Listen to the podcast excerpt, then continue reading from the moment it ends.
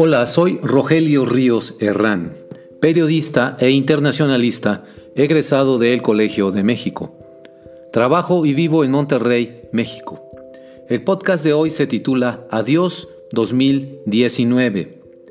Se va el año 2019 y concluye también la segunda década del siglo XXI en un abrir y cerrar de ojos que nos mueve a cuestionar si el tiempo corre ahora más a prisa o más bien nosotros nos volvemos más lentos. ¿Qué me deja el 2019? Me quedo con una sensación de que somos personas más vulnerables, más sujetos a los vaivenes del poder público, de los ciclos económicos, pero sobre todo del avance desaforado de las tecnologías de información. No sé, realmente no sé hasta dónde llegará esta carrera por entregar el ritmo de nuestras vidas en el altar de la tecnología, por dejar que las apps gobiernen por completo nuestro día a día y que el tiempo real y estar online se conviertan en los estados naturales del hombre. ¡Qué locura! ¿Cómo no se va a transformar la democracia como ideal político superior de los hombres con esta rendición incondicional de la privacidad individual a las redes sociales? ¿Cómo pretendemos que el Internet, y ahora viene también el Internet de las Cosas, no sea el vehículo ideal para la manipulación política y comercial de nuestras mentes que nos lleva a la mansedumbre cívica y al consumismo irrestricto? No podemos ser tan ingenuos para no ver lo que nos está pasando. Vivimos para el Internet, no para servirnos de él. Las implicaciones sociales y políticas de ese hecho son inacabables, pero no quiero hablar sobre eso, sino sobre cómo también esa condición afecta a nuestra capacidad de reflexión y espiritualidad.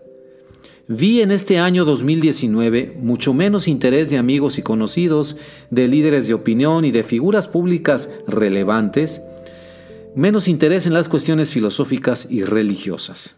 No hablo de la filosofía y la religión como disciplinas académicas, sino como rasgos esenciales de nuestra vida cotidiana, como parte de nuestra moral y fortaleza anímica, que se deriva de una convicción sobre la utilidad de pensar y usar la inteligencia y sentir y poner en práctica la fe religiosa. Parece que poco o nada de ello importara ya. Es como si la frivolidad del consumismo, el no ir más allá de interesarse en cosas inmediatas eh, e irrelevantes, fuera lo de hoy y lo que se ha instalado como una nueva normalidad. Así lo siento entre los mexicanos.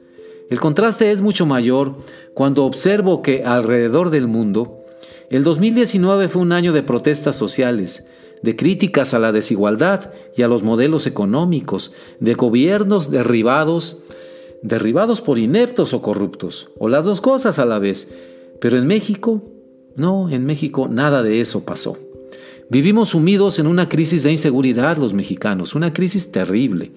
La violencia y la criminalidad ya no conocen límites ni escrúpulos. Y sin embargo, a los mexicanos eso no los mueve a exigir a sus gobernantes, al gobierno en turno, ¿eh? al que sea, no importa qué color o ideología tenga, que cumplan con su tarea o renuncien y abran el paso a otros. Nuestra economía atraviesa por una recesión y aletargamiento profundos y sostenidos desde hace años. Y los mexicanos solamente se resignan a que pues así son las cosas, ¿no? Solamente entre algunos jóvenes, aunque no entre todos, se observa descontento e inconformidad por el país en el que les ha tocado crecer y llegar a la edad en que ya se dan cuenta de las cosas y no les gusta lo que ven y nos reclaman justamente por ello. ¿Qué les vamos a contestar?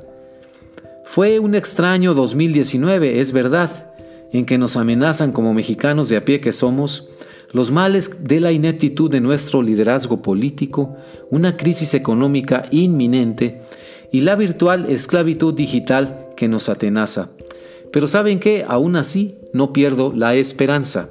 Vendrán tiempos mejores, el péndulo deberá regresar de su giro hacia la incertidumbre y los mexicanos no perderán su capacidad de reflexionar y orar como guías infalibles para sus vidas. Así que adiós, bye bye 2019. Bienvenido el 2020 y una nueva década. Nuestro futuro será lo que queremos que sea. Muchas gracias y pueden escribirme al correo electrónico rogelio.rios60 gmail.com. Hasta la próxima.